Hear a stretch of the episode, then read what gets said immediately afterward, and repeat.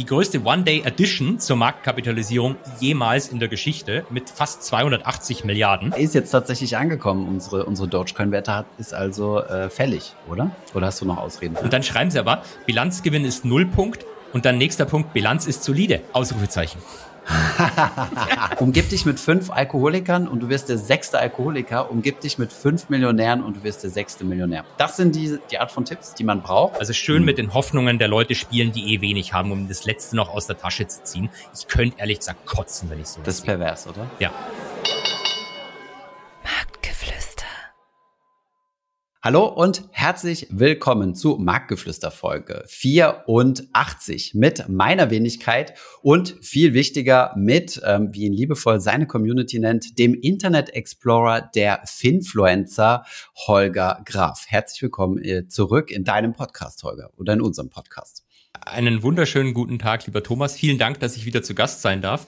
Ähm, ich habe ja in unserem File hier gesehen, dass jemand, dass du das mit dem Influence, äh, dem Internet Explorer und den Influencern geschrieben hast. Ich wusste aber nicht, was gemeint war. Ähm, jetzt weiß es ich war, zumindest, es wer war gemeint einen deiner Posts. aber ich, ich verstehe immer noch nicht, warum. Na, weil du, ähm, na stimmt, das war dein Post, wo ähm, dein Mi Mi Mi Mi Mi Post, wo du gesagt hast, ich habe nicht mehr genug Zeit, ich kann eure DMs nicht mehr beantworten. Da, wo du quasi dein Mindset-Problem offen offengelegt hast. Und ähm, genau, da wurde untergeschrieben, der Internet Explorer der Finfluencer. Und was das heißen soll, ist halt einfach nur, ähm, das ist halt vermutlich der schlechteste Browser, den es gibt. Weiß der, nicht. Ich, der, ich Safari auch kacke. Der, der ja. absolut schlechteste. Äh, Safari, Safari ist geil.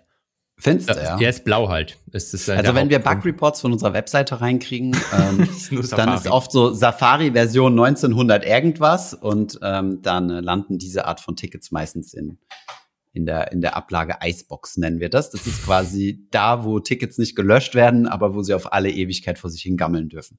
So was ganz Normales im Tech-Support von allen größeren Firmen. Genau. Ähm, aber du hast tatsächlich recht. Ähm, zum Beispiel diesen Podcast hier, den muss mhm. ich auch mit Chrome aufnehmen, weil äh, Zencaster, diese Websoftware, die wir nutzen, nicht ja. in, in, Safari funktioniert. Ja, ja, ist es, ist so, ja. Von daher also kannst dich auch gerne den Safari der Finfluencer nennen, da bin ich auch total fein mit. Also alles gut. Ich zitiere ja nur deine Community, nichts anderes. Gut, was haben wir sonst noch für Themen? Äh, ich habe jetzt meine Themen ganz kackfrech vorne reingekoppelt. Ich sehe es, ich sehe es, ich sehe es. Und habe mir keine Mühe gemacht, aber ich habe gesehen, äh, du hast es auch schon gepostet. Christian Röhl hat sich äh, aufgeregt zu Recht, meiner Meinung nach. Es gibt nämlich eine Anhörung im Bundestag zum Thema Kapitalmarkt für Kleinanleger attraktiv machen. Mhm. Und er war mal so frei und hat mal einen Screenshot gepostet von den Leuten, die dort reden dürfen oder äh, die sich da vorstellen oder wie auch immer, die da mitgearbeitet haben. Ehrlich gesagt, ich bin da zu uninformiert. Ich entschuldige mich vorab für meine Inkompetenz. Und ähm, ja, das war tatsächlich ziemlich shocking, wenn du da siehst, wer da auf dieser Liste drauf ist. Es ist so nah, fast, fast ausschließlich eine reine Lobbying-Liste. Es wird also darüber geredet, über Kapitalmarkt, unser Thema, Kleinanleger, unsere, unsere Crowd. Wir beide sind natürlich schon mal nicht da. Das ist, äh, das ist schon mal der größte Fehler. Shame. Und dann, Shame. dann gibt, dann gibt es solche Veranstaltungen wie zum Beispiel Bundesverband Deutscher Vermögensberater e.V. Das ist eigentlich äh, ein Verein, wo zu 99 Prozent nur die Berater der deutschen Vermögensberatung drin sind. Die wiederum, also das war ein Vorschlag von der CDU, CSU und äh, Deutsche Vermögensberatung ist einer der Hauptspender. Ja und haben auch irgendwie so einen Aufsichtsrat oder sowas, wo jede Menge alte äh, CDU-Funktionäre mit drin sind. Sogar zu Merkel-Zeiten, als sie schon Kanzlerin war, hat sie gesprochen auf der äh, äh, Versammlung, auf der Jahresversammlung der deutschen Vermögensberatung und so weiter. Also beste, beste, ähm, ja, beste Lobbyarbeit für Merkel muss weg. Merkel muss weg. Nein. Dein, dein Wunsch, dein Befehl. Und ähm, Genau, also gebundene Versicherungsvermittler sind das. Und ja, dann Bundesverband Deutscher Versicherungskaufleute, ähm, ganz stark von der FDP vorgeschlagen. Genauso wie BVI, Bundesverband Investment und äh, Asset Management, ebenfalls ganz stark FDP. Aber wo ist jetzt diese Bank, die dem Lindner sein Haus finanziert hat? Die ist scheinbar nicht mit dabei. Warte mal, wo ist die mit drin? Ja, ganz geil ist auch CDU, CSU bringt sogar die ING DIBA AG. Ja, das fand ich auch geil. Also eine, eine einzelne Firma. Wobei Aber ich halt davon also sagen muss, von diesen Lobby-Dinger, die da aufgelistet hm? sind, finde ich das noch das harmloseste, weil das sind vielleicht diejenigen, die doch ETFs irgendwie in den Vordergrund stellen könnten. Weiß ich nicht. Aber, aber das ist doch äh, eigentlich ähm, Ver Verrat am, am Land, oder? Warum tust du da eine ausländische, niederländische Stimmt. Bank einladen? Du musst doch die Deutsche Bank einladen, die Commerzbank genau. oder eben genau, diese genau. Bank vom, vom Lindner. Was war das, die BBB? Die, die BBB, ja. So? ja. Doch, ich glaube, BBB ist äh, Baden-Baden-Bank oder sowas. Ja, keine Ahnung, daher die drei Bs. Bevor es mit der Folge weitergeht, ein paar kurze Worte zu unserem Partner Scalable Capital. Scalable erweitert nicht nur laufend das Produktangebot, sondern fügt auch regelmäßig neue, smarte Features hinzu. Zum einen werden das aktuell die Portfolio-Gruppen, die perfekt sind, um euer Portfolio zu sortieren und so beispielsweise ETFs von Aktien getrennt anzeigen zu lassen. Auf der anderen Seite wäre das der CSV Export. Im Prime und im Prime Plus Broker könnt ihr aktuell schon über die Webversion, später ist das auch in der App geplant, Transaktionen exportieren. Entweder selektiv ausgewählte oder tatsächlich alle auf einmal. Und wer sich schon immer einen Überblick über die gesetzten Preisalarme gewünscht hat, findet diesen nun in der neuen Preisalarm-Übersicht. Das Ganze könnt ihr jetzt direkt testen und beispielsweise über den Link in den Show Notes downloaden. Jetzt viel Spaß mit der aktuellen Folge. Werbung Ende. Ah ja, und da muss ich tatsächlich mal die Grünen loben. Die haben ja, nämlich auch, Europäischen Verbraucherverband so. und einen Professor, den du auch, äh, wo du sagst, hier ein Professor aus Regen, Regensburg, kennst du den? Sebastian, ähm, Professor ja. Dr. Steffen Sebastian. Nee, nee, nee. Sebastian also, Steffen. Ja, genau. So. Ste nee, nee, nee. Äh. Das sind die Leute mit zwei Vornamen. Moment, das ist, nee, nee, Steffen ist der Vorname, Sebastian ist der Nachname. Okay.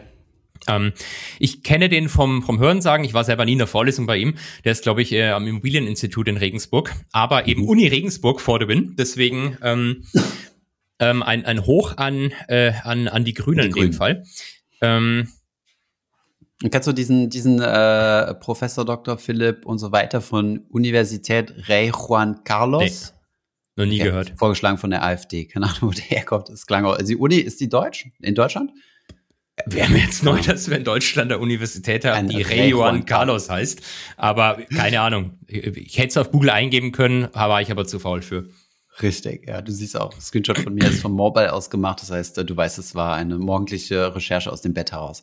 Aber ja, ich, ich finde es krass. Also zumal finde ich es schade, also die CDU, dass die so solche Lobbyverbände äh, quasi reinholt. Und wir ja noch von denen hatten wir vor drei, vier Folgen oder so äh, gesprochen, dazu eingeladen wurden zu fragen, ähm, was man denn machen kann für die äh, Anlegerkultur und, und bla bla bla. Und dann so, ja, die Antwort deutsche Vermögensberatung schon mal nicht. Ähm, da hätten sie mich eigentlich konkret drauf ansprechen können. Es war halt sehr viel so ähm, High-Level-Stuff, weißt du, aber ja. ähm, hätten sie mal gefragt, ähm, sollen wir eigentlich Provisionsvermittler, exklusive Provisionsvermittler, die nur für die Generali ähm, Versicherung vermitteln können, ähm, Sollen wir die zum Thema Altersvorsorge befragen? Werden die vielleicht für ETFs sein? Da hätte man vielleicht was zu sagen können. Aber okay, anyways. Und das ist jetzt nur beispielhaft herausgegriffen. Die anderen Lobbyverbände ähm, kenne ich jetzt weniger gut, aber das werden wahrscheinlich ähnliche Strukturen sein. Ja. Ich meine, es sind ja zumindest hier äh, Verbraucherzentrale, Bundesverband, keine Ahnung, was es ist, aber es hört sich zumindest ein bisschen non-lobbyhaft an.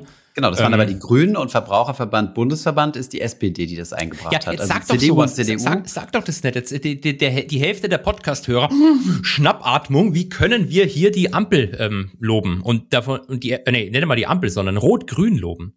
Ja. Weißt du, was mich ein das bisschen. Das sind ja die wichtigsten Farben in der Ampel. Gelb ist ja nur so ein Übergangsding. Also mich interessiert ja nur, ob ich losfahren kann oder stehen bleiben soll. Es gibt ja auch viele Ampeln, die lassen Gelb weg, weil Gelb so unwichtig ist. Genau, genau. Was, was da arbeitet die FDP ja auch stark dran gerade, sich wegzurationalisieren. Ja, ähm, spart Energiekosten, ja, wenn du dir ein Licht sparst. Ich, Sorry, ja. Also ja, ja, gibt Schnappatmung, definitiv, aber ich glaube, wir müssen auch so eine kleine Gegenbalance vielleicht herstellen. Und äh, wir beziehen uns jetzt auch wirklich nur auf dieses Dokument, also Liste der Sachverständigen, die berufen wurden.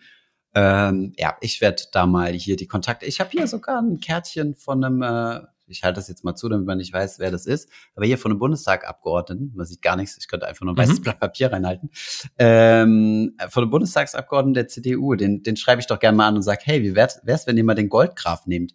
Dann würden wenigstens äh, zum Mix äh, beste Altersvorsorge für deutsche Lebensversicherungen, Riester-Rente und Rürup-Rente der Goldgraf noch ein bisschen äh, Derivate mit einstreuen. Dass das äh, und und grauer Kapitalmarkt, dann ist wenigstens der Anlagemix komplett. Ich komme dann einfach mit so einem Hoodie, da steht draußen tausender Hebel auf Orangensaft. Genau, das wäre geil. Aber genau. was mich an dieser Liste ein bisschen wundert, ist diese, die Verteilung. Also es sind zehn Leute. Wenn ja. ich es richtig sehe, drei von der CDU, CSU, mhm. ähm, zwei von der SPD, zwei von mhm. den Grünen, zwei von der FDP, eine von der AfD und von den Linken gar niemand. Das spiegelt jetzt nicht so wirklich die Verteilung im Bundestag wieder. Also keine Ahnung, wie, wie das entschieden wird, wer da wie viel einladen kann. Ähm, gut, Linke kann man vielleicht noch argumentieren, vielleicht haben die, ja, weil sie keine Fraktion mehr Genau, die Frau Wagenknecht hat auch niemand einladen dürfen. Sitzt ja auch im Bundestag.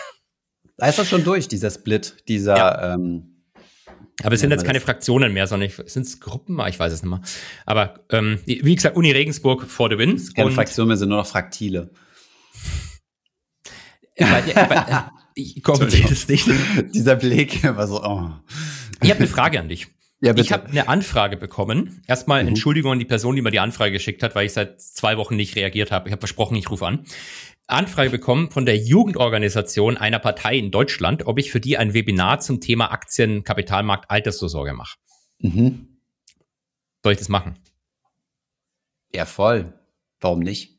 Ja, Aber dann kannst du denen ja mal diese Liste vorlegen und sagen, ähm, könnt ihr mal aufhören mit so einem Scheiß hier. Also weil dann bin ich ja. ja immer politisch neutral. Das ist so mein Gedanke gewesen. Ach so, meinst du das? Ähm, wieso nicht politisch neutral? Du musst es ja, also du, du, du darfst ja jedem dein Wissen anbieten. Also du, ich finde es schon okay. Okay, dann werde ich das machen und ähm, darauf verweisen, dass du mir das empfohlen hast. Nee, aber du kannst ja, also, also du verschließt dich ja dann nicht anderen politischen Strömungen oder so. Also du kannst ja sagen, ähm, hier, äh, wenn ihr was von mir haben wollt oder euch mit mir austauschen oder Wissen bekommen. Weil sonst, ich meine, wenn sich jeder jetzt verschließt und sagt, nee, mit denen rede ich nicht mehr, die sind blöd, dann äh, kommt halt sowas zustande, dass, äh, dass die Politiker halt einfach in ihrem, in ihrem Silo drin bleiben und nur mit denen reden, mit denen sie reden wollen, also mit irgendwelchen Lobbymenschen ähm, weil sonst keiner mit denen reden will. Ich finde es schon gut. Also selbst, ich würde sogar zu Parteien gehen, die komplett anti sind. Also ich würde ja super gerne mal mit der Jugendorganisation der SPD oder der also, Linken. Ja, äh, wollte ich gerade sagen, es ist nicht die Jugendorganisation der Linken gewesen, weil das hätte ich sofort gemacht. Das hätte ich einfach mega geil gefunden. Ähm, äh, äh, wirklich, wirklich hätte ich mega geil gefunden. Würde ich sogar live vor Ort am liebsten in Berlin machen. Was, was ähm, richtig gut wäre, wenn du dir dann so, kennst du diese gelben äh, Plastik äh, Umhänge, also um damit du beim wenn's Fahrrad, wenn du Fahrrad fährst und äh, uns regnet Erkannt nass wirst. Achso, ja. Mhm. Erkannt, genau. Sowas solltest du dann aufziehen mit so einer Brille, weißt du, so eine Chemiebrille, das äh, und äh, dann stellst du dich auf die Bühne in Falle, dass du mit äh, Dingen beworfen wirst, so mit Eiern oder sowas, weißt du, so als als dreckiger Kapitalist, der bei Goldman Sachs evil evil evil gearbeitet hat und so weiter. Aber eigentlich bin ich ja kein dreckiger Kapitalist. Ich bin eigentlich kommun zutiefst Kommunist. Ich finde, die, die Produktionsmittel gehören ins Eigentum des Volkes. Dementsprechend Aktien für alle. Ja, das ist doch eigentlich äh, zutiefst kommunistisch. Das stimmt, das stimmt. Also, das, also die, diese, diese, wie heißt es nochmal, Generationenkapital ist eigentlich schon fast ein kommunistischer Gedanke. Ja, habe ich mir auch schon mal überlegt. So ist das. Sehr gut. So, Holger, dann, ähm, wo sind meine Dogecoin? Ich habe heute Morgen noch mal in meine Dodge Wallet reingeguckt. Äh, es ist ein Bild aufgetaucht auf Business Insider von ähm, Sam Bankman-Fried im Knast.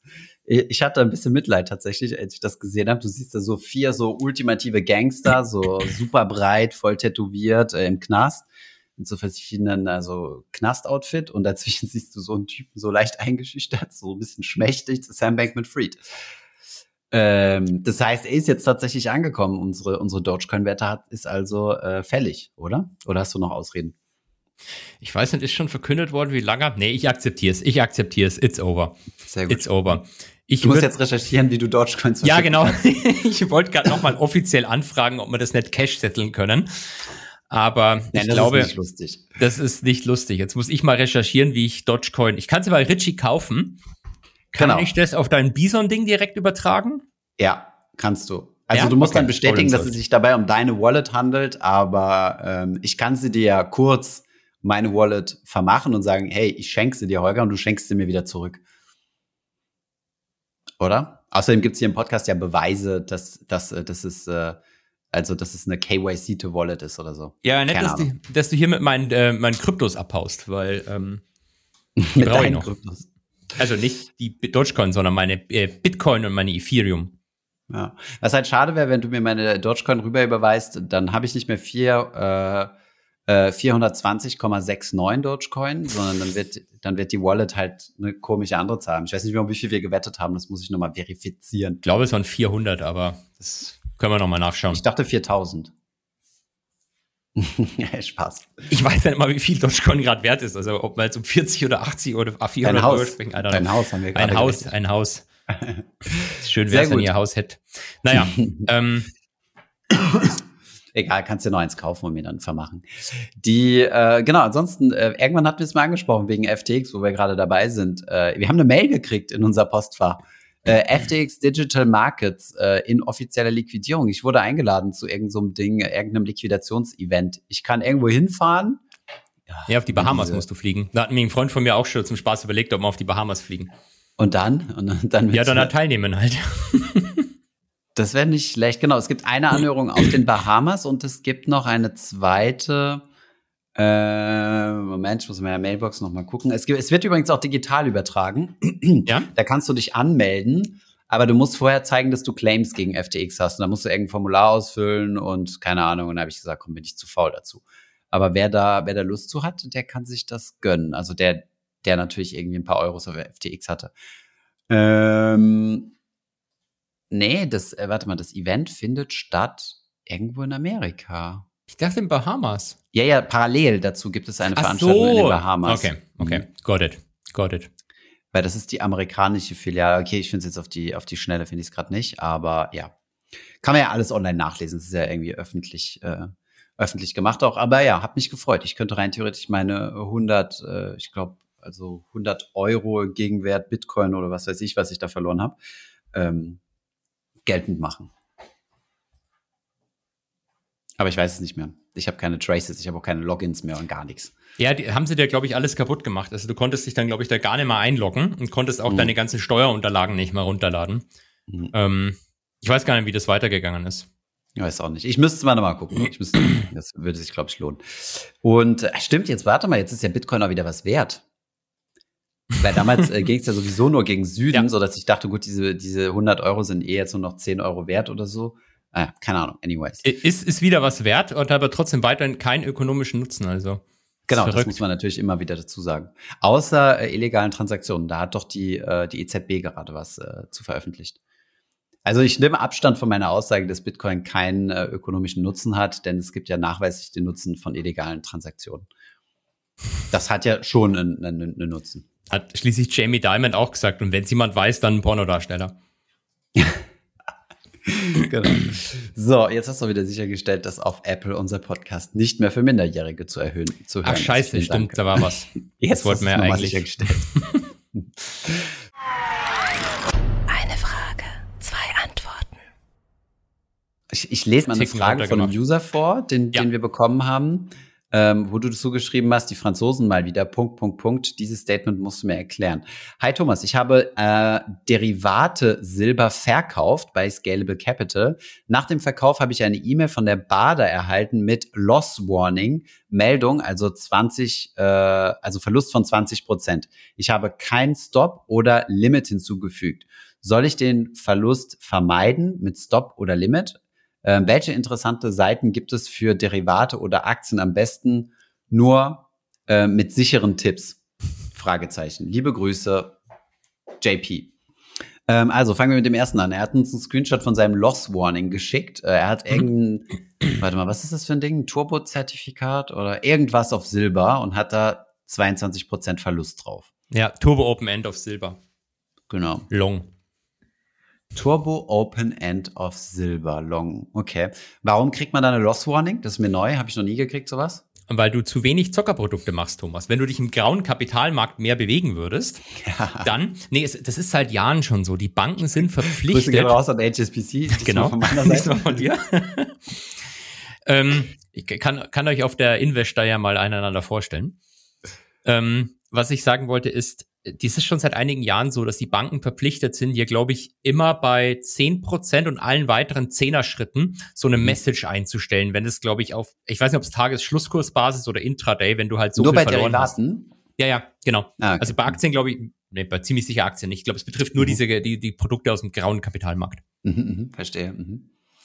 Okay, also das ist normal, dass du das kriegst? Okay, ja, perfekt. früher kam das per Post. Also die Deutsche Bank hat das per Post geschickt. Was geil ist, gell? Du kaufst so ein Hebel 50er Produkt, das schwingt halt rum wie verrückt und du kriegst dann irgendwie drei Tage später so einen Brief. Genau, so, so ein Brief, hey, er hast gerade 10% Verlust gemacht. Ja in Position schon lange zu und dann gibt's immer noch Briefe. Geile Sache. Ähm, okay, dann äh, ich beantworte die Frage, wie soll ich denn Verluste vermeiden? Mit Stop oder Limit? Ganz einfach, indem du diese Produkte nicht mehr handelst. Das, äh, das hilft, glaube ich, am besten. Sichert dich ab gegen Verluste. Und äh, die nächste Frage musst du beantworten, beziehungsweise willst du dazu noch was sagen? Also wie sichere ich mich gegen Verlust ab mit Stop oder Limit? Also ich glaube, du musst einfach das richtige Coaching vorher buchen. Vielleicht kommen wir zu diesem Thema ja hernach noch ganz kurz. Dann kann, macht man gar keine Verluste. Sichern dir die Leute zumindest zu. Absurd, absurd. Okay, äh, stimmt, habe ich nicht dran gedacht. Tut mir leid. Also Tipp Nummer eins, Coaching. Tipp Nummer zwei, Finger davon lassen, wenn du dir das Coaching nicht leisten kannst. Peasant. Ähm, Genau, welche äh, interessante Seite gibt es äh, für Derivate oder Aktien? Am besten nur mit sicheren Tipps. Ich liebe diese, ich fand die Nachricht einfach nur geil. Also, Holger, was sind Seiten, wo ich sichere Derivate und Aktien-Tipps, äh, also nicht Empfehlungen kriegen kann? Da kann, kann ich dir leider nicht sagen. Das Einzige, was ich sagen kann, ist vielleicht, ähm, was sinnvoll ist, sich mit diesen Produkten, wenn man, wenn man das schon machen will, was nicht zu, generell zu empfehlen ist, da schließe ich mhm. mich dir an, sich damit zumindest mal ein bisschen vorher auseinandersetzen, wie die funktionieren. Und da, es tut mir leid, ich muss die HSBC erwähnen. Die haben mhm. so einen Derivate-Booklet. Das haben wir, haben, wir, haben wir früher auch in Vorlesungen tatsächlich genutzt. Das ist schon ganz alt, sicher tausendmal aktualisiert worden. Ähm, Kann man kostenlos bestellen. Kostenlos denen, verfügbar, ich, genau, auf der Website, entweder runterladbar oder, glaube ich, auch bestellbar. Und da werden halt einfach diese Produkte erklärt. Da steht aber kein sicherer Tipp drin, weil die sicheren Tipps, die, die gibt's halt leider nicht. Hm. Das ist schade.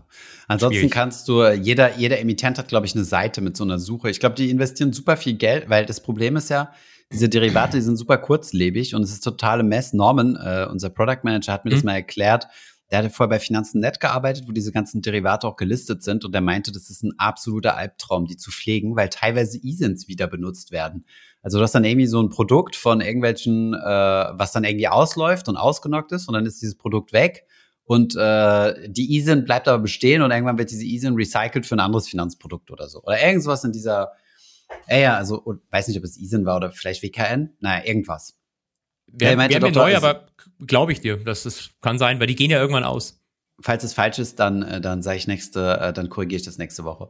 Und ähm, ja, und er meinte, das ist halt übelst der Mess und äh, auch, und ja, und die Derivate-Leute wollen ja ganz gerne, dass man deren Produkte auch finden kann. Deswegen investieren ja eigentlich gar nicht so wenig Geld in ganz mhm. gute Produktsuchen, wo du dir das Zeug zusammenfiltern kannst und, und sagen, okay, was, was möchtest du genau für eine, für ein Event oder für eine Strategie abbilden? Strategie ist vielleicht das falsche Wort, aber was genau willst du traden?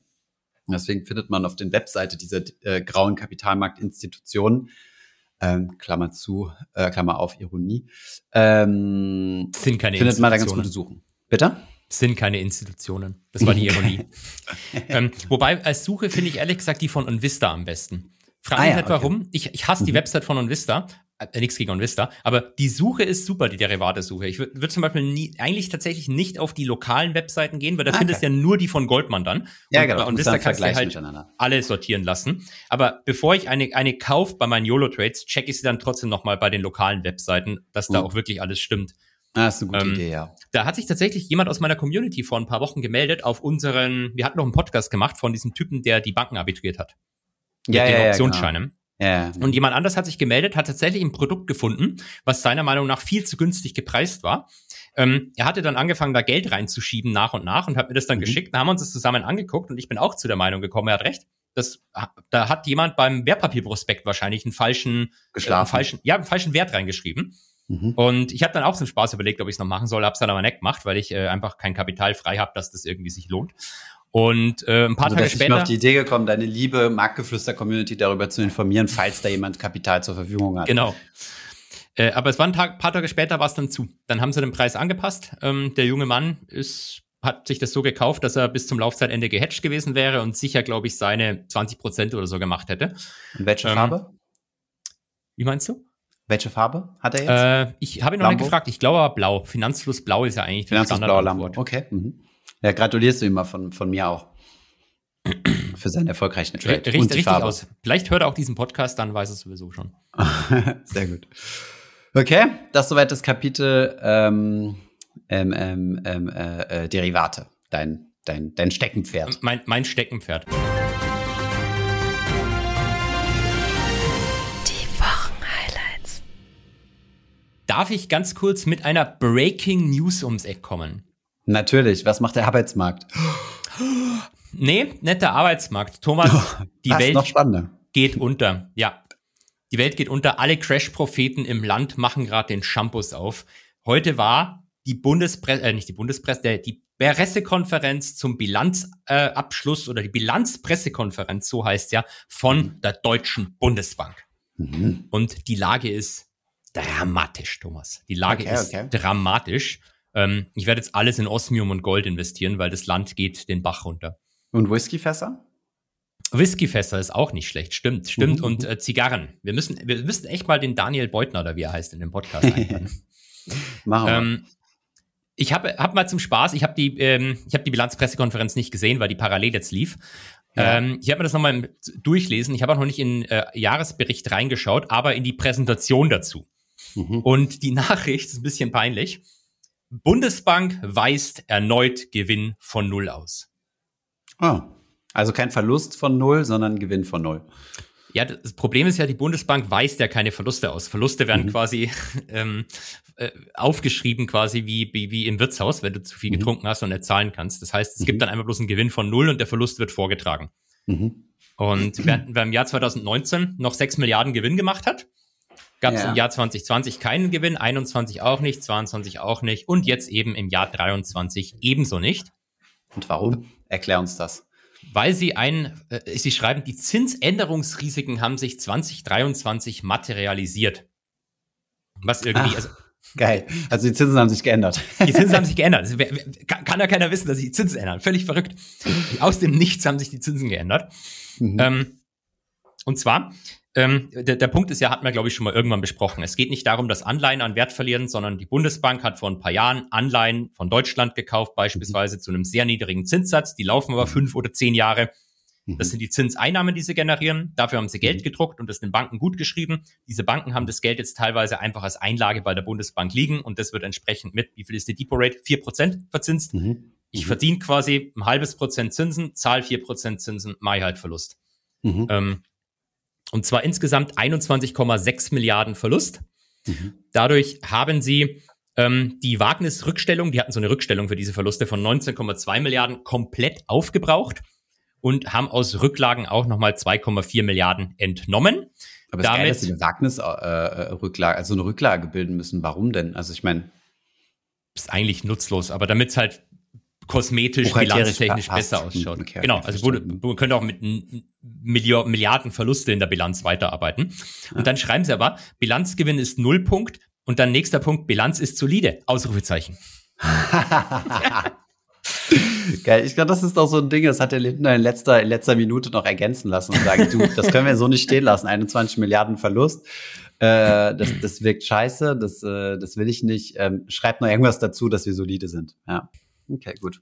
Aber es gibt noch eine gute Nachricht, Thomas. Mhm. Mhm. Die Goldvorräte sind gestiegen. Jetzt sind es noch 200 Millionen Gold, sind um äh, 17 ähm, Milli sind es Millionen? Milliarden. Nee, Milliarden, Okay. sorry, haben wir keine gewundert, das ist wenig. Sind um 17 Milliarden gestiegen. Ich weiß allerdings halt nicht, wie die ihr Gold in der Bilanz bewerten, ob die das Mark-to-Market machen oder ob die Mhm. einfach wirklich dazugekauft haben. Das müsste man nachschauen. Die gute Nachricht ist aber, Mhm. alle Crash-Propheten ärgern sich jetzt. Target 2 ist um 176 Milliarden gefallen. Was ist Target 2? Das ist das, wo, Kapitalquote. Nee, nee. Ähm, wenn quasi ähm, ähm, ähm, ähm, eine italienische Firma in Deutschland was kauft, dann und das Geld nach Deutschland überweist, dann fließt über die Grenze eigentlich kein Geld, sondern es entstehen Forderungen Mhm. und Verbindlichkeiten gegenüber der Mhm. EZB. Und Deutschland hat quasi, an, äh, glaube ich, am Höchstpunkt 1200, 1300 Milliarden Forderungen gegenüber der EZB gehabt. Ital Mhm. Italien dann irgendwie 800 Milliarden Verbindlichkeiten oder so. Mhm. Da, wo sich manche Leute wie Hans-Werner Sinn aufregen und sagen, das ist ein Milliardenrisiko, Rettungspaket für die scheiß Südländer und so. Also nicht mein Wort. Gut, er hat auch Scheiß gesagt. Ähm, aber die gute Nachricht ist, es geht zurück. Es geht zurück. Ähm, um 176 Milliarden gefallen. Jetzt sind es noch 1900, äh, sorry, 1090 Milliarden. Du bist ein schlechter Crash-Prophet, ähm, Holger, weil als Crash-Prophet musst du jede Information nehmen und sie immer katastrophal dastehen lassen. Also wenn die Forderungen gegenüber, bleiben wir mal bei Italien, hoch sind, ist es natürlich schlecht, denn das ist ein Riesenrisiko. Ja. Aber wenn die Forderungen sinken, ist das natürlich auch schlecht, weil das bedeutet, die deutsche Wirtschaft bricht zusammen. Wir verkaufen nichts mehr nach Italien. Stimmt. Die Italiener kaufen unsere deutsche Qualitätsware nicht mehr. Ja, und wir und kaufen von Italien noch schlimmer. Und wir kaufen von Italien und schlimmer, ähm, Robert Habeck alleine als, als Privatperson ist daran schuld. Ja. So. Das stimmt. Und so wird ein Schuh draus, Holger. So werden wir, so werden wir Crash-Propheten. Verstehst du? Also nimm eine, einen Fakt und interpretieren immer im, im schlechtestmöglichen. Ich überlege gerade, ob ich da irgendwas Tolles noch interpretieren kann, um dir zu zeigen, dass ich daraus gelernt habe. Ähm, der Banknotenumlauf, Thomas, ist, ähm, ist dramatisch eingefallen. Wir werden zum gläsernen Bürger. genau. Er ist um 4,2 Milliarden gefallen. Katastrophe. Okay. Ähm, übrigens, die, die, diese, diese Tage 2 Forderungen sind gar nicht gegenüber Italien, weil das, das sagen auch immer ganz viele Leute, sondern die sind gegenüber der EZB. Das heißt, wenn mhm. Italien ausfällt, dann würde die Bundesbank dann, dann nur. Hm? Dann regeln es die Griechen. Dann regelt es die Griechen, beziehungsweise die, würde die Bundesbank ja maximal irgendwie ungefähr 20, 23 Prozent der Anteil am Kapitalschlüssel von der EZB äh, damit äh, in der Kreide stehen, in Anführungszeichen. Mhm. Aber gut, der könnte man jetzt eine eigene Sendung über Tage 2 machen. Aber fand ich gut, fand ich gut. Also tatsächlich, es ist sogar so, ich habe es am Anfang falsch gesagt, Sie haben nicht mal einen Verlustvortrag schreiben müssen, Sie haben noch gar keinen Verlustvortrag. Sie haben diese Wagnisrückstellung aufgelöst und hatten noch ein paar Rücklagen, an den, aus denen Sie entnehmen konnten. Und damit haben Sie, wenn ich es richtig sehe, noch gar keinen Verlustvortrag. Der kommt dann erst nächstes Jahr. Mhm, okay, ja. Ja, geile Sache. Also, und was, was denkst du, jetzt, jetzt sind wir schon antizipativ dabei, was titeln morgen große deutsche Zeitschriften, Zeitungen? Mil Milliardenverlust bei der bei, bei, bei Lindner? Bundesbank verliert Milliarden, ähm, muss die Bundesbank rekapitalisiert werden, Klammer auf Spoiler, nein, Klammer zu. ähm, so, sowas kommt doch, wahrscheinlich. Doch kann jetzt. sie, sie kann sich ja selbst rekapitalisieren, das ist ja das Schöne an der Sache. Aber sie braucht es ja auch nicht. Also sie kann ja wie die tschechische Notenbank irgendwie 15 Jahre lang mit negativem Eigenkapital rumgichteln. Das interessiert niemanden. Mhm. Also es hat, es kann natürlich schon das Vertrauen ins Geldsystem schwächen etc. Es ist schon ein wichtiges Thema, aber ähm, mhm. per se ist eigentlich egal. Okay. Sehr gut. Ich habe äh, heute Morgen kam mir die Idee, warte mal, wie viel? Wir sind bei 31 Minuten. Okay, ich kann meine Idee reinbringen. Die habe ich ganz ans Ende vom Podcast, weil, mhm. aber ich habe mal drüber nachgedacht. Ich muss noch mal an mein EZB-Interview denken und da hatten wir über den digitalen Euro gesprochen. Das die Gedanken sind ein bisschen weit gegangen. War, war Frau ähm, Schnabel, oder? Ich war noch nicht ganz wach. Genau, äh, Frau ja. Schnabel. Wir haben noch ein paar andere interviewt, aber Schnabel ist super. Die, Person zum äh, zum zum äh, digitalen Euro war nicht Frau Schnabel, sondern es war jemand anderes, aber ist egal. Mhm. Und ähm, da gab es ja immer so die Angst in der Finanzbranche, also das hat die EZB ja auch immer äh, betont, dass es nicht so werden soll, dass mit dem digitalen Euro könntest du als Bürger ja einfach ein Konto bei der Europäischen Zentralbank eröffnen und dann zahle ich von meinem EZB-Konto auf dein EZB-Konto, genau. äh, zahlen wir einfach. Das heißt, das komplette Bankensystem sozusagen bräuchtest du gar nicht mehr. Und da ja. kam mir der Gedanke, ist das denn eigentlich wirklich so schlecht? Weil angenommen, wir könnten äh, die Einlagenfazilität als Bürger, ne, die Einlagenfazilität der Zentralbank nutzen und uns einfach Geld zum äh, Leitzins leihen und Geld zum Einlagenzins einlegen, so wie die Banken es ja können, dann ähm, würde das uns ja deutlich günstiger kommen. Also dann soll die EZB halt noch eine Risikobewertung machen und macht es halt ein bisschen teurer für die Leute, die, die, die, die weniger Bonitäts, äh, wie, wie nennt man das? Äh, weniger, äh, weniger Bonität haben, sagen wir es mal so, so wie es bei den Banken ja auch der Fall ist. Und ähm, dann würden wir quasi die komplette Wertschöpfung von den Banken wegnehmen und den Bürgern in die Hand legen. Wäre das nicht so? Also die Banken würden ja schon Wertschöpfung bei Derivaten weiter betreiben können. Ja, okay, gut. Also das ähm, ganze äh, äh Kapitalmarktgeschäft und solche Sachen ausgeklammert. Das dürfen Sie gerne weitermachen. Ich, ich glaube, da gibt es ja mehrere Modelle. Also das, das klassische Modell vom digitalen Euro in der einfachsten Variante wäre zwar, wir haben alle unsere Wallet bei der Notenbank liegen, aber das ist quasi nur die, der Ersatz vom Bargeld. Bargeld ist ja eh auf der Passivseite von der Notenbank. Ja. Ähm, dementsprechend wird sich eigentlich wenig verändern. Du hast weiterhin dein Geschäftsbankensystem, aber anstatt mhm. dir halt von deinem Girokonto bei der Comdirect bar auszahlen zu lassen, lässt es dir von mhm. der Comdirect auf deine Wallet überweisen. Mhm, mhm. Das ist dann dein Bargeld. Jetzt kannst du natürlich zu Recht sagen, wo ist der Unterschied zwischen dem, zwischen Zahlen mit Karte, aber ja. Ist, genau, also der Unterschied wäre dann, dass viele Händler darauf pushen würden, dass du das machst, weil es ja dann keine Gebühren geben sollte, theoretisch. Während der Visa und Master ja ganz gern die Hand aufhalten. Also der Vorteil ja. wäre bei den, bei den, äh, bei den äh, Handelspartnern am Point of Sale, ja. Aber das kannst du jetzt, wie du sagst, ist natürlich noch ähm, ins Extreme übertreiben und sagen, du, du schaffst eigentlich auch den gesamten Unbahnzahlungsverkehr ab und setzt den auch irgendwie bei der Notenbank hin. Mhm. Ich glaube, dann hast du aber ein Problem, da gibt es aber sicherlich Leute, die schon Lösungen haben, da bin ich einfach zu wenig drin. Ähm, das Kreditgeschäft darf ja nicht die Notenbank machen. Das wäre ja ziemlich mhm. dumm, weil die Notenbank, bei der sind ja Verluste egal, die könnte dann jedem Seppel Kredite für mhm. Lambos geben, also mir zum Beispiel. Ja. Und wenn ich ausfall, wäre es wurscht. Das heißt, das Kreditgeschäft, Genau. Das Kreditgeschäft halt, macht schon statt Sinn. 21 Milliarden Verlust sind es dann halt 21 Milliarden und 150.000. Who cares? Genau, genau, genau. Oder dieser neue Ashton Martin, der jetzt rauskommt für drei Millionen. Ähm, sah, sah relativ interessant aus. Ich werde morgen eine E-Mail von Bloomberg bekommen. Nee, also das Kreditgeschäft macht halt schon Sinn, dass es bei den Geschäftsbanken liegt, weil du willst ja, dass die, die, die nicht einfach an jedem Deppen Kredit vergeben, sondern dass die Eigentümer der Banken dann im Zweifelsfall mit ihrem Kapital haften und nicht irgendwie mhm. gerettet werden oder so, was ja nie gemacht mhm. wird bei Geschäftsbanken. Mhm. Aber ähm, letzter Satz dazu. Ähm, ähm, für das Kreditgeschäft brauchst du ja Kundeneinlagen im Zweifelsfall. Es gibt sicherlich die Leute, die sagen, oh, ich gibt doch gar nicht, ich habe doch irgendwo auf YouTube gesehen, dass man keine Kundeneinlagen braucht. Ja, es gibt so einen Satz von der Bundesbank, da steht da, für Kreditgeschäft sind Kundeneinlagen nicht vonnöten. Und dann hören alle auf zu lesen und sagen, hier, so ist es. Und der Satz geht halt weiter, wenngleich sie nicht schädlich sind und eine etwaige Refinanzierung vorwegnehmen. Also mhm. sollte man halt einfach den Satz fertig lesen. Also du brauchst fürs Kreditgeschäft Kundeneinlagen oder Kredite der Notenbank wieder. Mhm. Also ja, dann bist halt komplett auf die Notenbankkredite abhängig. Wahrscheinlich geht's schon irgendwie, aber also ich mhm. weiß nicht, ob das so eine tolle Idee ist. Hm. Ja, also ich meine, was die Geschäftsbanken, die machen ja im Endeffekt, also die machen ja sozusagen das äh, Bonitätsscoring oder die schätzen das Risiko ein, dass du das zurückbezahlst. Und wenn sie falsch einschätzen, dann gibt's halt aufs Maul und geht aufs Eigenkapital. Im schlimmsten Fall gehen sie pleite. Ja. Ähm, aber dieses, diese Risikoeinschätzung könntest du ja eigentlich theoretisch auch bei der Zentralbank anlagern. Ich meine, es gibt viele Argumente, die dagegen sprechen. Ne? Also zum Beispiel, dass du dann quasi, es wäre ein zentralisiertes Modell, es wäre ein Monopol, es wäre ähm, äh, wettbewerbsschädlich und so weiter. Aber rein theoretisch, wenn du die Möglichkeit hättest, ähm, ich meine, im Endeffekt könnte man ja sagen, die Europäische Zentralbank ist in letzter Instanz ja für europäische Bürger da. Äh, könnte man ja sagen, ja gut, dann räumen wir denen die Möglichkeit ein, ähm, quasi, dass Bürger zu selben Konditionen wie Banken oder zu ähnlichen Konditionen wie Banken davon profitieren. Ja. Aber dann vor der nächsten Wahl ruft dein Best Buddy, der Herr Macron, ähm, ja. bei der Lagarde an, sagt Christine, hier Wahl, ähm, Le Pen stark in Umfragen, scheiße, mach doch mal mehr Kredite an die Unternehmen, günstigere mhm. Kredite, dass die in der Pleite gehen, dass wirtschaftlich besser ausschaut. Mhm, mhm. Ja, schon Oder? Klar. Also das halt ja, ja, klar. Ich meine, das sind die Ver das sind die Verwebungen, logisch. Ich bin ja auch eher tatsächlich in der komplett utopischen und äh, und äh, Welt unterwegs, aber ich denke mir theoretisch, also ich ich tatsächlich fände es cool, wenn ich mich als Unternehmen gegenüber der EZB verschulden könnte. Also wir verschulden uns gar nicht, aber ja, außer gegenüber dem Finanzamt. Und es gibt ja über es gibt ja übrigens auch noch Leute, die noch ihr Konto bei der Deutschen Bundesbank haben. Mhm. Mitarbeiter, ehemalige genau, Mitarbeiter. Ne? Ehemalige Mitarbeiter. Du kannst immer noch mit, deiner, mit deiner Bundesbank EC-Karte zahlen. Ach, echt? Ah, das ist ja geil. Das hat ja Style. Aber gut, heutzutage muss eine Kreditkarte schon einen Spiegel haben, ansonsten äh, taugt die nichts auf dem Markt. Das stimmt. Da hast du absolut recht. Hast du sie schon? Äh, nee. Also, äh, wir haben einen ins Büro geschickt, kriegt vorab. Äh, die läuft aber tatsächlich auf Arnos Account. Da habe ich sie schon. Ich habe sie doch sogar ah, unpacked äh, äh, in, in, einem, in einem Video. Oh, das habe ich ganz schön. nicht gesehen. Nee, kann ich dir mal schicken.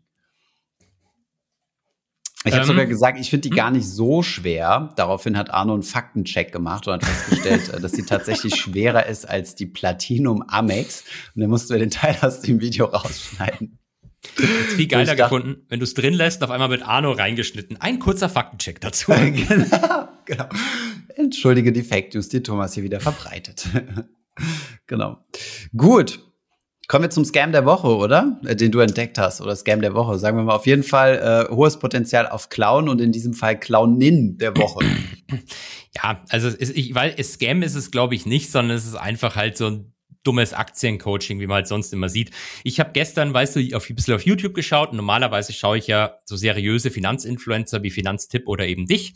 Und dabei wurde mir dann tatsächlich, wirklich, ich habe keine Ahnung, was ich sonst so anklick, aber dann wurde mir diese Person in, reingespült mit mhm. über eine Stunde Aktienworkshop. Und da dachte ich mir, mhm. hier bin eh gerade am Arbeiten. Das war noch eine halbe Stunde, bevor ich oben rechts im Eck so eine fucking Nosferatu-Spinne entdeckt habe. Bin eh gerade am Arbeiten ähm, höre ich mal nebenbei an. Dann habe ich mal die Dame nebenbei angehört und also man ähm, muss dazu sagen, es ist ein Video, das 93 Views hat bis jetzt, wo ich mir denke, holy shit, wie kommt Holger so tief ins Rabbit Hole rein, um auf ein Aktien-Coaching-Programm, was eine Stunde 13 dauert, zu kommen mit 93 Views. Aber ja, Respekt. Gut, gute Recherche. Fand ich auch, fand ich auch. Ähm ich weiß gar nicht, was man, also ich, ich würde auf keinen Fall die, die, den Namen der Person nennen oder so, weil ähm, sonst. Nein. Ich habe das mal an einen, einen, äh, einen renommiertes äh, äh, Journalistenhaus weitergegeben heute Morgen. Ach, tatsächlich? Ich habe gesagt, ja, wenn ihr Bock habt, da mal ein bisschen zu recherchieren, äh, Holger und ich unterstützen euch da gerne. Wir möchten da allerdings nicht äh, den Namen der Person oder die Firma nennen, einfach um zu verhindern, dass wir irgendwie juristischen Trouble kriegen. Nicht, dass es irgendwie illegal wäre oder sowas zu exposen oder auszutauschen, aber wir haben einfach keinen Bock, äh, uns mit Anwälten zu beschäftigen, auch wenn wir sehr wahrscheinlich 100 Prozent im Recht sind. Und deswegen habe ich immer gedacht, komm, wir geben das jetzt einfach mal an ein, an ein äh, klassisches Medium weiter, äh, die, die, die sich dann mit so juristischen Krempel rumschlagen dürfen. Wenn, du musst ja auch den Leuten eine Stellungnahme ermöglichen und so. Da haben wir ja gar keinen Bock drauf. Wir schwärzen ja einfach nur an, fertig. Wir, ja nur, genau, wir, wir pöbeln, wir pöbeln ja, genau. Ähm, ja, aber ich finde einen zweiten Grund auch noch, ähm, selbst wenn das Leute sind, die meiner Meinung nach in die Hölle kommen, wie jetzt bei dir wahrscheinlich der Fall, ähm, finde ich es trotzdem auch wieder falsch, so einen Shitstorm zu erzeugen, weil das kann sich ja verselbstständigen, dass die Leute dann wirklich auf übelste Art und Weise beschimpft werden. Ja, wir kritisieren die, aber wir würden jetzt keine, keine äh, derben Schimpfwörter oder so benutzen. Das finde ich geht dann wieder zu weit und deswegen auch noch ein zweiter Grund, warum wir eigentlich keine Namen oder Links nennen. Genau. Also äh, das Thema äh, Schimpfwörter machen wir natürlich nur, um bei Apple auch äh, kinderfreundlich zu bleiben. So, das ist so ist es. Wichtig. So ist es. Genau. Ja, dann erzähl uns mal, was, was wird versprochen? Ich habe tatsächlich mir auch einige Tick, äh, Reels und, und TikToks und, äh, und so dazu angeguckt. Und äh, ja, spannend. Aber erzähl uns dein, worauf bist du gestoßen? Wie, wie werde ich rich mit Aktien? Äh, vielleicht also, auch noch mal ein hm? Fakt am Rande. Ja. Es ist auch hm? wieder, und das ist irgendwie eine äh, relativ recurring Pattern ein Coaching, was sich ich von einer Frau ausschließlich an Frauen richtet. Das ist, so, äh, ja. das ist, das ist irgendwie sehr häufig. Also Frauen scammen scheinbar gerne andere Frauen, aber okay. Ähm, ich, vielleicht ist es einfach so, dass Männer da ähm, das Ganze ein bisschen genderneutraler sehen und sagen, wir scammen einfach jeden, mir ist egal, ja. wen ich scam, Hauptsache der Lambo kommt rein. Wir sind inklusiv. Wir sind inklusiv, divers, divers. Ähm, äh, ähm, Wobei man dazu sagen muss, es gibt deutlich, deutlich, deutlich mehr männliche Scammer als richtig. weibliche. Nur was halt auffällig ist, dass die weiblichen sich ganz gerne an eine weibliche Zielgruppe richten. Ja. Aber okay, anyway, sorry für das 75. Mal unterbrechen. Ich lasse dir jetzt das Wort. Mir fällt gerade ein, da hatten wir auch mal drüber gesprochen, ob ihr dein Buch, ob, ob Mona nicht äh, euer Buch auch noch für Frauen rausbringt. Und meine ja. Idee wurde ja von euch abgeschmettert, leider. Einfach dasselbe Buch dasselbe mit einem anderen Cover. Genau, und einfach für Frauen drüber schreiben. Ähm, also, ähm, how to scam. Also ich fand es interessant. Äh, die Person hat unter anderem mir erklärt, ETFs sind scheiße. Also die werden zwar mhm. auch gecovert im Aktiencoaching, aber weißt, 120% Rendite, das schaffst du mit keinem ETF der Welt. Katrin Holz dreht sich jetzt um und schaut dich komisch an. Aber also die Aussage war auf jeden Fall, mit keinem ETF der Welt kannst du in einem Jahr 120% Rendite erzielen. Mit einzelnen Aktien sei das aber durchaus normal.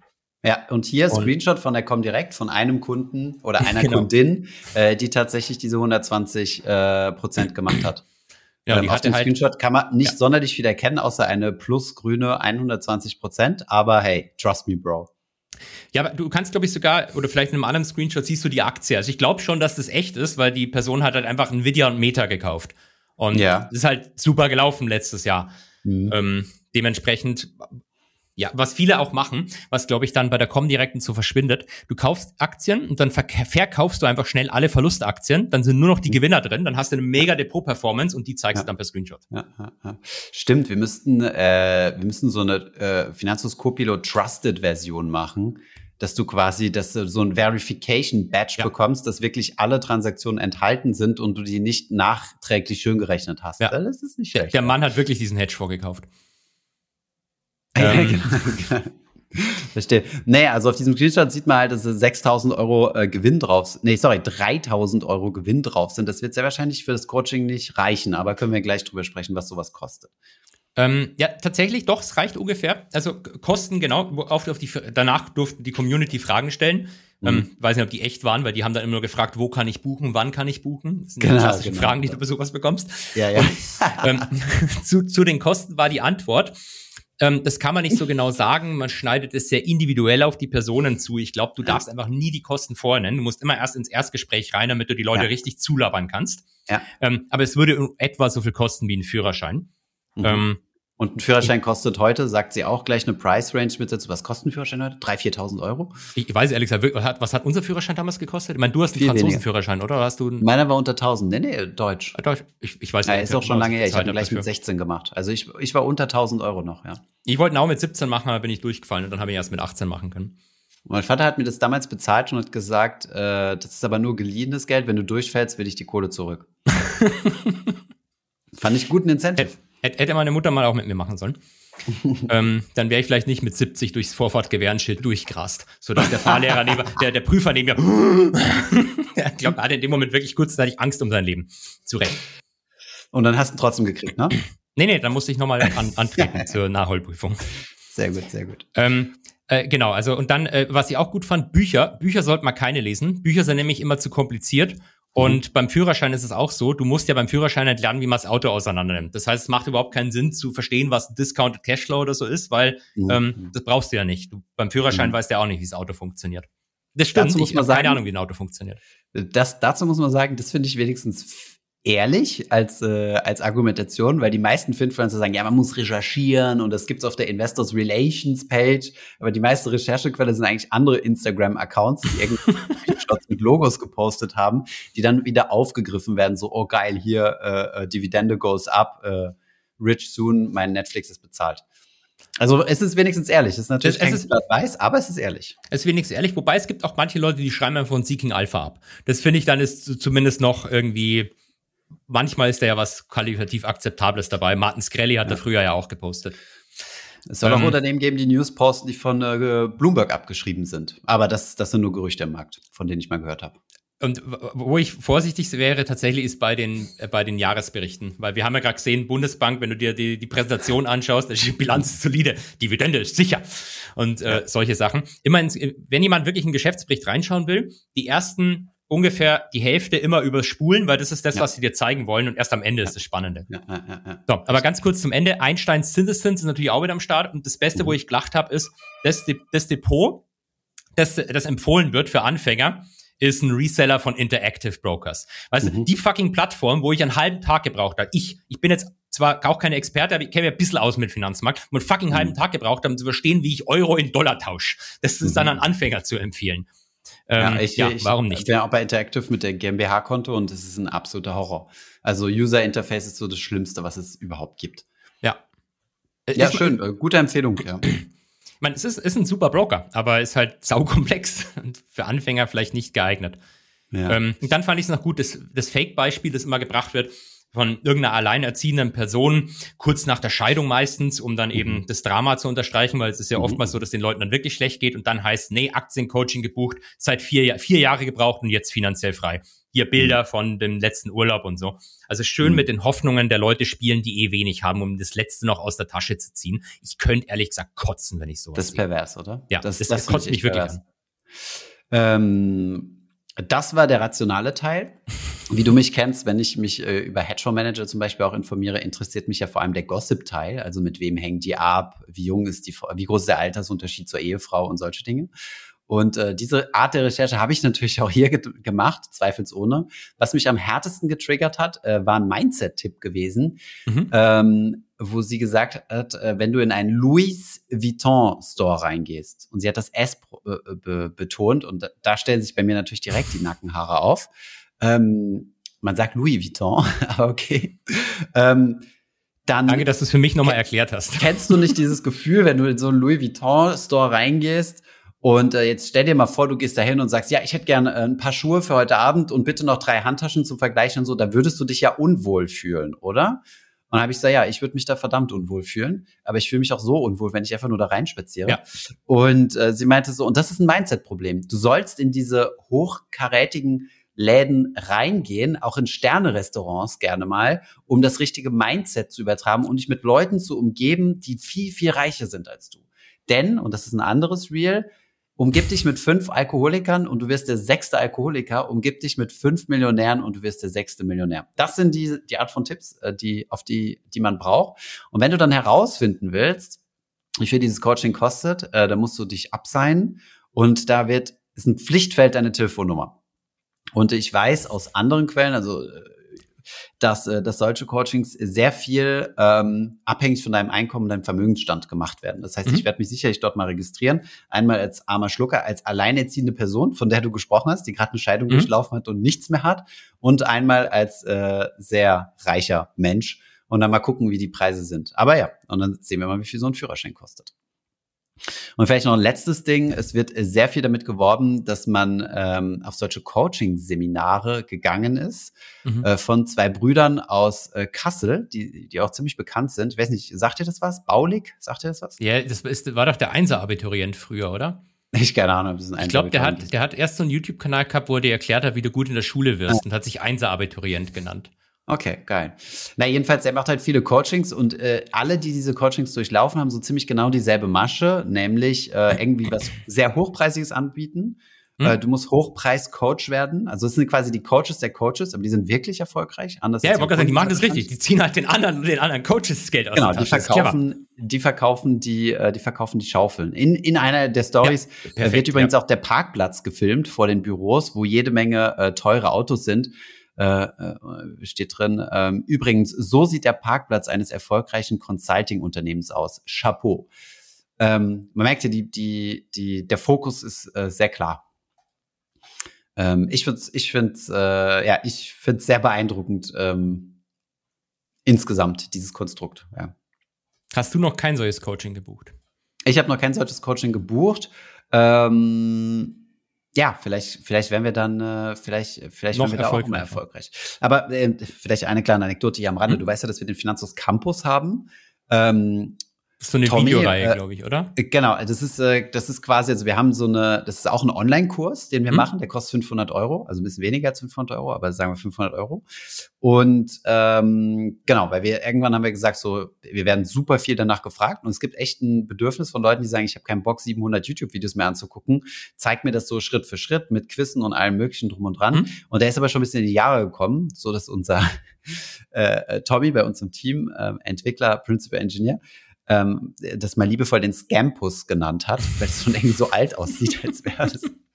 Das hat mir tatsächlich ein bisschen der Seele wehgetan, aber den wollen wir auch überarbeiten. Und da haben wir auch mit verschiedenen Agenturen mal gesprochen, so was da so gutes Marketing sind. Wir haben auch am Anfang Paid-Kampagnen gemacht, also wo wir Werbung drauf geschaltet mhm. haben auf, auf, auf Facebook und so weiter. Und die haben uns alle unisono gesagt, immer erstmal wird in den Sales Calls mit der Uhr geflext. Und dann wurde uns immer gesagt, so, ja, 500 Euro, das, das ist scheiße. Ihr braucht ein Hochpreis-Coaching. Macht 5000 raus und dann noch einen halbstündigen Call mit Thomas obendrauf. Könnte viel mehr Geld nur. Und wir sagen, ja, aber wir wollen unsere Marke nicht verbrennen. Wir wollen das einfach als Produkt dahinstellen für Leute, die zahlen wollen und das Wissen sich reingepresst kriegen. Und wir haben auch immer kommuniziert und gesagt, in diesem Campus ist kein Wissen drin, was du nicht auch kostenlos auf YouTube kriegst. Ja. Da haben wir immer mitkommuniziert. Und äh, genau, jetzt überlegen wir uns, was wir zukünftig mit dem Scampus machen werden. Aber ähm, ja, das mal zum Hintergrund, wie diese, diese Coaching-Szene ist. Und ich kann verstehen, dass man sich da reinziehen lässt, weil die winken dann schnell so mit Millionen Umsätzen. Und als wenn ihr keine Millionen Umsatz macht in den ersten Monaten, dann, dann, dann bin ich aber echt verwundert. Ja, und ähm, die, die Coaches selber sagen immer gern, wie viel andere Coachings sie selbst gebucht haben, weil dann denkst du dir, okay, 3000 ist echt viel, aber die hat ja auch selber für 100.000 Euro ein Coaching gebucht, also ist es ja also okay, wenn ich auch eins buche. Ähm, aber äh, genau, und dann kann man übrigens, wenn du das, den Führerschein gemacht hast, kannst du danach noch für, ich zitiere mal, für ein paar Euro im Monat, das ist wirklich wenig, ich weiß gar nicht, wie viel das im Moment ist, ich glaube 87 Euro im Monat, kannst du dir ähm, dann noch die Betreuung weiter buchen. Und da, da habe ich mir dann in der gedacht, Facebook-Gruppe drin bleiben. Genau, darfst in der Facebook-Gruppe drin bleiben. Da habe ich immer gedacht, okay, ähm, meine paar Euros da auf Patreon, vielleicht sollte ich einfach auch 200 Euro im Monat sagen. Da kriegst du hier die die, ja. die, die besten, besten, besten, heißesten Infos. Ja. Also ist echt. Aber ich meine, das, das ist doch ein guter Deal dafür, dass du das, dein Loser-Mindset quasi im Schach gehalten bekommst. Ist doch, ist das stimmt. Okay. Das stimmt. Das stimmt. Ja. Da, da kannst du, da kann man sich dann gegenseitig austauschen und erzählen, wie krass das Gefühl ist, jetzt endlich in einen Louis Vuitton äh, äh, Laden reinzugehen und sich hier fünf Handtaschen äh, von, äh, von, von den Verkäufern zeigen zu lassen, ohne sich dabei schlecht und arm zu fühlen. Ich fühle mich aber, ich fühle mich echt immer schlecht bei in solchen Läden. Also ich gehe ja, kaufe ja fast gar nicht mehr live ein. Ich kann mich erinnern, das letzte, mhm. allerletzte Mal, glaube ich, war wirklich vor zehn Jahren, da habe ich mir so einen Burberry-Schal gekauft. Da bin ich mhm. reingegangen in den Laden, da habe mir die Schals angeschaut und ich, ich, ich merke dann immer schon, wie die Leute mich von der Seite beäugen. Was macht dieser da? Will er die Hat klauen? Kapuzenpulli an, der ja, typ? Dann, dann kam die, die Bedienung wirklich her und sagt, suchen Sie den Preis? Ich so, nee, ich hätte einfach bloß dieses das Ding mit 100% Kaschmir in Blau, bitte. So, ja, das sind die, ja, dann nehme ich ihn. Ach, da, und dann, dann merkst du, wie wo du sagst, du nimmst ihn, schalten die komplett um und werden super freundlich plötzlich. Und ich hasse es. Äh, Ich hasse ja, es. ich hasse es auch wie die Pest, ja. ja, ja, ja. Also ein, Das ist ein wenn guter Schal, den habe ich immer noch. Der, seit zehn Jahren hält dieser Schal. Sehr gut. Ein Luxusmarke, also meine, wenn wir von Luxusmarken sprechen, eine Marke, da habe ich tatsächlich aber, das gucke ich mir immer gerne an, aber ich krieg's irgendwie nicht übers Herz, so viel Geld für was auszugeben, ist äh, Hermes. Hermes finde ich ist die geilste Marke. Ever. Luxus. Also die, die, die schönste, kennst du nicht? Doch, die kommen jeden Tag bei mir vorbei, aber ähm, äh, verstehe ich jetzt nicht. Aber erzähl mal ja, weiter. ich rede nicht von Paketdienst, genau. Nee, Hermes. Ich, will, ich, ich bin großer Hermes-Fan, habe aber tatsächlich noch nichts gekauft. Äh, unsere Praktikanten haben zum Abschied immer eine Hermes-Krawatte gekriegt. In gewissen Banken dürfen das nur die Partner tragen. Dann bist du gesteinigt, wenn du, wenn du als Praktikant ankommst und Hermes-Krawatten trägst. Ähm, äh, hier, wie heißt er nochmal? Äh, Der, der, der, der junge Rezo-Hater von der CDU, wie heißt der nochmal? Philipp Amthor? Amtor, genau, ja, der, der hat äh, mal äh, Bekannten von uns, einer gemeinsamen Bekannten von uns, stolz erzählt, dass er nur Hermes-Krawatten trägt. Das Ein Mann des Volkes. Ein Mann des Volkes, genau, genau. Wissend, dass so eine Krawatte, äh, die günstigste, ich glaube, 180 Euro kostet für eine Krawatte. Ja. Gut. Aber Weißt auch gute Qualität. Ich finde, es hat einfach Style, es ist nicht so, so prunkvoll und protzig und ja, aber keine Ahnung. Jetzt, jetzt Ähm, kommt ich bin aber, auch noch nicht in den Hermes-Laden reingegangen und hat mir gesagt, Entschuldigung, können Sie mich bitte einmal von oben bis unten einkleiden? Ich habe auch Mindset-Probleme. ich, ich muss gestehen, meine Krawatten, Thomas, die ich habe, ich habe tatsächlich eigentlich nur Krawatten von einer Marke. Ich habe aber auch bloß drei oder vier Krawatten.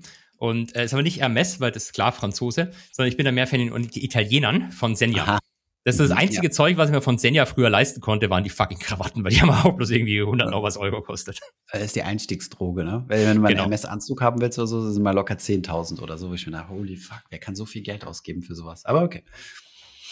Ich bin in New York Naja. äh, beim Analysten-Coaching in den Senja-Store rein, habe gesagt, hallo, ich hätte gerne eine Krawatte. Dann habe ich die gekauft, dann schaut mich der Verkäufer, das war, der war total nett, schaut mich so lachend an.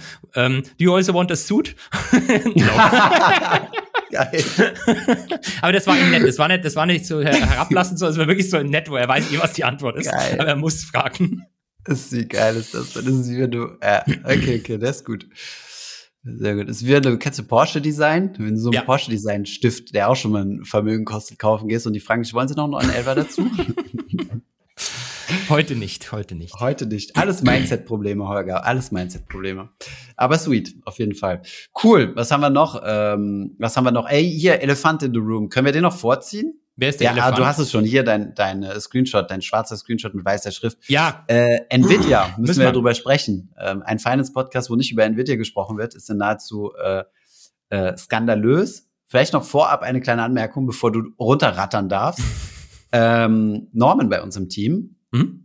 Jetzt musst du fragen, wer ist Norman? Das Wer ist das Norman? klassische Gespräch mit, mit, mit Ja, ja. Markus. Markus Verstanden. stottert dann kurz, weil er nicht mehr weiß, was sein Role-Title ist. Also unser Product Manager Norman ähm, hat tatsächlich mit Nvidia einen Ten-Bagger gelandet. Das ist krass. Also der hatte ein bisschen was investiert und, und Mhm. gestern, äh, keine Ahnung, haben wir zusammengesessen, haben ein Tutorial-Video produziert und hat er gesagt, okay, krass. Habe ich gesagt, was ist krass? Und er so, meine Nvidia ist gerade 14% hoch. Habe ich gesagt, okay, bei wie viel stehst du jetzt? Er hat in Covid hat es gekauft, Nvidia. Mhm. Und habe ich gesagt, okay, wo steht es jetzt? Und er so, ja, ich glaube, ich bin jetzt bei 10x. Habe ich gesagt, holy shit, ich würde es niemals durchhalten. Also wenn ich in Einzelaktien investieren würde und mal so bei 200 Prozent plus stehe oder so, dann wäre ich lange raus. Von daher Respekt Ja. für Leute, die es durchhalten, einen Ten-Bagger über zwei Jahre hin aufzubauen. Oder zumindest Okay. die Position reduzieren, wenn nicht aussteigen. Aber ja, finde ich auch. Äh, äh, äh, guter, richtiges Mindset hat der junge Mann. Vielleicht sollte der einfach das nächste Coaching machen. Ja, stimmt. Ähm, Norman, Erzähl, warum ging das so ab? Also die Zahlen waren besser als erwartet. Punkt. Danke. War mir. Freude mit dir im Podcast heute, Holger. Alles, was man wissen muss. Ähm, ja, ich glaube, man muss die, die, die Zahlen nicht groß runterrattern. Ich glaube, so die Hauptdinge waren, ähm, dass insbesondere nicht nur die Zahlen fürs letzte Quartal deutlich besser waren als erwartet, sondern dass auch die Guidance, also was sie quasi für die Zukunft erwarten, nochmal irgendwie um zwei Milliarden, und ich habe es ja irgendwo genau, erwartet Ja. wurde eine Guidance von 22,2 Milliarden. Äh, Nvidia hat eine Guidance von 24 Milliarden gegeben. Also einfach nochmal irgendwie so knapp ähm, zwei, zwei Milliarden höhere Guidance. Und alles zusammen, die Aktie, die ja witzigerweise, ähm, mal gucken, ob ich da irgendwo schnell diesen fucking Kurs herkriege. Entschuldigung, äh, liebes Apple, bitte das Wort rausschneiden. ähm, die, die Aktie daraufhin ist ja erstens mega stark gestiegen. Das war, Bloomberg hat es netterweise zusammengeschrieben für uns. Der größte One Day, die größte One Day Addition zur Marktkapitalisierung jemals in der Geschichte mit fast 280 Milliarden. Der zweitgrößte, witzigerweise, mit fast 200 Milliarden war Meta vor zwei Wochen. Mhm. Ähm, dann irgendwie Apple im Jahr 22 etc. Dass das alles in, letzter Zeit stattfindet, ist klar, weil die Bewertung muss ja schon relativ hoch sein, damit es so einen Move auch gibt. Mhm. Aber ähm, das, das Spannende war, weil hier sieht man es eigentlich gar nicht so dass der, der erste Anstieg von Nvidia nach den Zahlen, der schon so krass war am Abend oder ähm, Aftermarket, der hat Nvidia erstmal überhaupt zu dem Level gebracht, wo sie Mitte Februar eh standen. Und dann mhm. kam eben jetzt die, die Stunden drauf, am nächsten Tag nochmal noch mal ein Batzen oben drauf dazu. Mhm. Ähm, ja, weiß nicht, ob man da mehr, mehr groß ähm, zu sagen muss, außer schön die Was Leute, die das gekauft haben. Ich weiß es nicht, irgendwas mit, mit Computerspielen und Chatbots, glaube ich ähm, Kryptomining. Äh, die, die äh, haben doch mal einen Kryptominer, äh, eine extra Grafikkarte für Kryptomining, weil denen wurden die Grafikkarten so aus der Hand gerissen, als das Mining so lukrativ war, dass die da irgendwie so eine Sperre drauf gemacht haben, dass du es nicht mehr fürs Minen nutzen kann, aber wollten selbst einen ASIC-Chip rausbringen. Weiß ich gar nicht, ob das gekommen ist. Jetzt ist ja das Thema AI, jetzt ist ja Krypto nicht mehr interessant. AI ist das, genau, AI ist das größte Thema. Ähm, und dass die Chinesen, glaube ich, die Gaming-Karten kaufen und dann repurposen für AI, weil Biden verboten hat, dass sie das normale kaufen dürfen. Mhm. Ähm, der, der, der, der, der, die Nachfrage aus China ist aber geht, glaube ich, gerade zurück, haben sie berichtet, wenn ich mich nicht so sehr täusche. Mhm. Ähm, da ist die Vermutung naheliegend, dass die Chinesen die letzten Monate einfach alles gekauft haben, was es gibt, weil sie erwarten, dass es dann äh, bald äh, diese Option sich auch nicht mehr bietet. Ähm, irgendwas wollte ich noch sagen zu Nvidia, was die machen. Auch im witzigen Kommentar, aber ich habe ihn vergessen. Hautcreme. Haut, Hautcreme, stimmt. Nee, das war Niveau, oder? War das nicht Niveau? Niveau, genau. Ähm, ähm, ja, aber geile Sache. Und äh, hier, was ähm, Kollege äh, Norman meinte, er schaut ganz gerne den Podcast oder den, den Morning Bell heißt das von Markus Koch. Hm? Ähm, den kannst du ja bestimmt auch. Ich, ja. ich bin großer Fan von Markus Koch. Äh, erstens hat er eine entertainende Art und zweitens sind seine Analysen auch gar nicht so verkehrt. Und, er meinte, und er war bei Harald Schmidt zu Gast. stimmt, ja. Der, der, Ausschnitt ist geil, das stimmt. Den habe ich auch schon gesehen. Und ähm, der meinte so, ja, wenn die Nvidia-Zahlen kommen, dann wird's zweistellig. Also zweistellig hoch oder zweistellig runter, aber es ist relativ sicher, dass die Kursveränderung zweistellig sein wird. Und das fand ich interessant. Und da habe ich so gesagt, Norm, wie hast du das ge äh, gehalten? Also, wie hast du die Balls gehabt? Ähm, das Risiko einzugehen, zu sagen, dass es auch mal zweistellig runtergeht. Ich hätte dann einfach vor dem Event verkauft. Und er meinte so, ja, ich habe es einfach verschlafen. Geil. Diese beste Idee, beste, beste Strategie. Ja, das, das hat man aus Optionsmärkten ablesen können. Also quasi, wenn man sich die implizite Wohler anschaut, hat man, glaube ich, schon mhm. irgendwann mal. Dann kann man so den Implied Move ausrechnen und der war plus minus 11 Prozent oder so vor den Zahlen. Ah ja, okay. Und äh, gejumpt ist es 14 Prozent, glaube ich, gell? Also gar nicht Ja, so aber ja, erst ist es irgendwie 5 oder 6 Prozent runter, direkt bei Veröffentlichung der Zahlen. Das war ziemlich mhm. witzig. Und dann ist es aber sofort irgendwie 14 Prozent hoch, dass es dann am Ende im Plus war. Gibt es da Erklärung für oder wäre das nur äh, Aktienmarkt Voodoo? Das ist, glaube ich, Aktienmarkt Voodoo. Das ist ja eh Aftermarket, da ist die Liquidität relativ niedrig. Da sind halt irgendwelche Algos noch aktiv, die dann den, den, den Text schnell durchscreenen und irgendwie darauf reagieren. Ähm, weil was ja immer noch irgendwie so unklar ist, wie du, wie du wirklich AI groß monetarisieren kannst. Ich glaube, das hat noch, außer halt die, die Schaufelhersteller wie Nvidia, aber das hat ja, glaube ich, noch nie, ja, das hat ja, glaube ich, noch niemand groß gezeigt, sondern es gibt ja immer noch Riesenprobleme. Ich weiß nicht, im Doppelgänger-Podcast habe ich es gesehen oder was Doppelgänger? Das hat auf jeden Fall der, der Philipp Klöckner auf, ähm, auf LinkedIn gepostet. Da gab es ja. jetzt ja die Tage ein riesen Issue mit dem Google-Chatbot. Hast du das mitbekommen? Nee. Ähm, generell, also damals hat ja Microsoft mal so ein Chatbot gemacht, so 2016, so ein, so ein kleines Mädchen auf Twitter, glaube ich, die dann innerhalb von einem Tag die übelste Rassistin geworden ist. Ah, ähm, ja, genau, ja, erinnere ich mich. Und da hat man jetzt halt anscheinend so Vorkehrungsmaßnahmen eingebaut, dass es nicht mehr passieren kann. Und jetzt mhm. ist aber in die andere Richtung umgeschlagen. Also, wenn du da irgendwie gefragt hast, zeig mir einen Soldaten aus dem Zweiten Weltkrieg, dann hast du halt ja. halt entweder irgendeine Asiatin gesehen oder ähm, also, also was halt offensichtlich historisch nicht richtig ist, weil der, der, der Chatbot trainiert war, immer möglichst viele verschiedene Phänotypen zu zeigen. Okay, geil. Ja. Zeig mir ein Bild von Adolf Hitler. Wobei, halt, eigentlich stimmt's ja. So, also halt Zweiter Weltkrieg kann ja wirklich eine Asiatin gewesen sein, aber, aber ein deutscher Soldat, glaube ich, war die konkrete Frage. Sagen wir mal, die Wahrscheinlichkeiten sind eher gering, aber ja. Also er orientiert sich nicht mehr an den echten Wahrscheinlichkeiten. Nein, nein ich meine, äh, ich meine, der Zweite Weltkrieg war ja auch drüben, China, Japan, ja, ja, ich weiß, USA. Weiß schon. Ja, ja, ja, ja. Habe ich schon, habe ich schon verstanden. Okay. Ähm, ja, okay, geile Sache. Äh, übrigens auch, wo du gerade Doppelgänger-Podcast erwähnst, äh, mhm. Recherche von äh, oder was äh, was Pip rausgefunden hat, äh, was ich auch sehr spannend finde, weil es auch so ein bisschen hier in unser Themenfeld mit reinragt. ist, äh, er hat mal eine Zahl gepostet von ähm, den Net Profits von der gesamten Spielebranche in Deutschland. ja, gesehen, also mit, äh, wo hm? zählen Spielautomaten, Lotto und so weiter rein, im Verglichen zum ETF-Volumen. Ich glaube, nagel mich jetzt nicht fest, vielleicht finde ich es auf die, auf die Schnelle, aber äh, der, das, was Spieleunternehmen an Umsatz machen, hm? ist noch um Vielfaches größer als das, was alle in Deutsch, also alle ETF-Sparer in Deutschland in ETFs stecken. Hm? Ja, das fand ich auch eine ziemlich äh, beeindruckende Zahl. Und wenn, ich glaube, du, du rechnest so mit einer Marge von ungefähr äh, 20 Prozent ähm, beim, bei, de, bei, bei Glücksspielen. Und äh, das heißt, äh, das Volumen wäre quasi fünfmal höher. Also die Leute investieren fünfmal mehr in Glücksspiel als äh, in ETFs. Ja. gut, aber zeig mal den ETF, wo du 120 Millionen gewinnen kannst, wie beim Euro-Checkpot. Ja, mit welcher Wahrscheinlichkeit? Ne? Kein ETF macht 120 Prozent, haben wir doch richtigerweise. Äh, genau, warte, ich gebe dir die richtigen Zahlen gelernt, genau. Ähm, bob, bob, bob. Was sagt er? Die 2020er Netto Einzahlungen ETFs übertreffen nicht einmal die Bruttospielerträge der deutschen Glücksspielindustrie. Äh, b -b -b sieben Millionen Menschen. Okay, gut, ich krieg's jetzt auf die Schnelle, hatte seine Zahl nicht. Also Glücksspiel, Nettoerträge um die, nee, sorry, äh, ETFs um die 11 Milliarden mhm. und Glücksspiel, äh, wenn ich das an der Grafik an der Skalierung jetzt sehen kann, würde ich dann sagen so 13. Nettoerlös. Das heißt, Zertifikate da dazu, zu den Glücksspielen? Nein, sehr wahrscheinlich nicht. Okay. Seine Idee war dann, solche äh, ETF-Automaten zu machen, weißt du, wo du einfach dein Kleingeld reinschmeißen kannst und dann wird das auf deinen ETF-Sparplan eingezahlt. Keine Ahnung, wie gut das funktionieren könnte. Das fände ich eine geile Idee. Oder, hey, die, die du als Franzose musst dich jetzt freuen. In, in Frankreich ist doch die staatliche Lotterie börsengehandelt. Ja, das stimmt, ja. Das stimmt.